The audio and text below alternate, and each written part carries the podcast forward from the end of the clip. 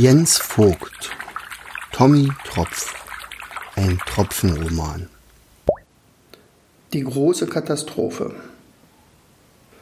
Der Herr Wobbegong hatte gerade seine Geschichte geendet und alle wollten schon nach Hause schwimmen, als man ein seltsames Rauschen vernahm. Woher kam es? Alle hielten den Atem an und schauten nach oben. Ihr sonst so klares Wasser trübte sich. Nicht lange und sie konnten fast nichts mehr sehen. Was geschah denn hier?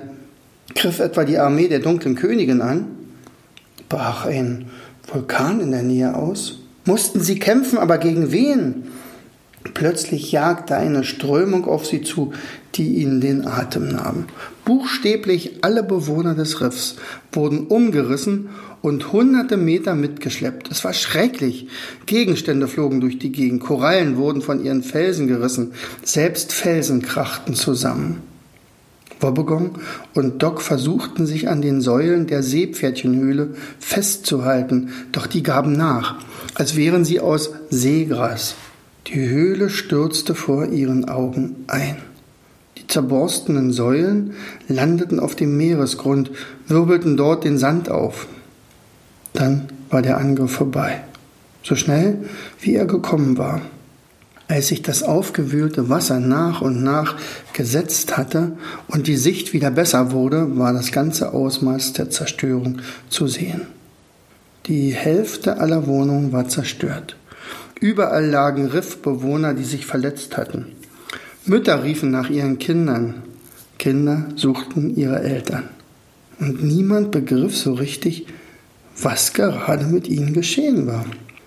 Angst breitete sich aus. Was, wenn sich dieses Ereignis noch einmal wiederholen würde? Glücklicherweise war niemand zu Tode gekommen, doch Verletzte gab es viele. Der Wobbegong ahnte, was geschehen war. Der Quastenflosser hatte ihm eine ähnliche Geschichte übermittelt.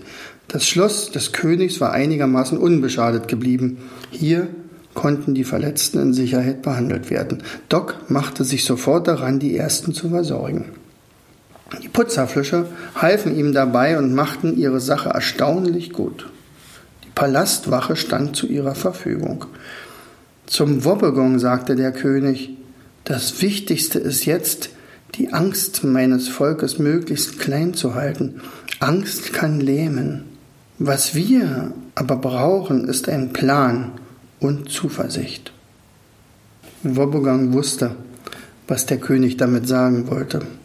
Daher lud er die Riffgemeinschaft noch in der gleichen Nacht zu einer weiteren Geschichte zusammen.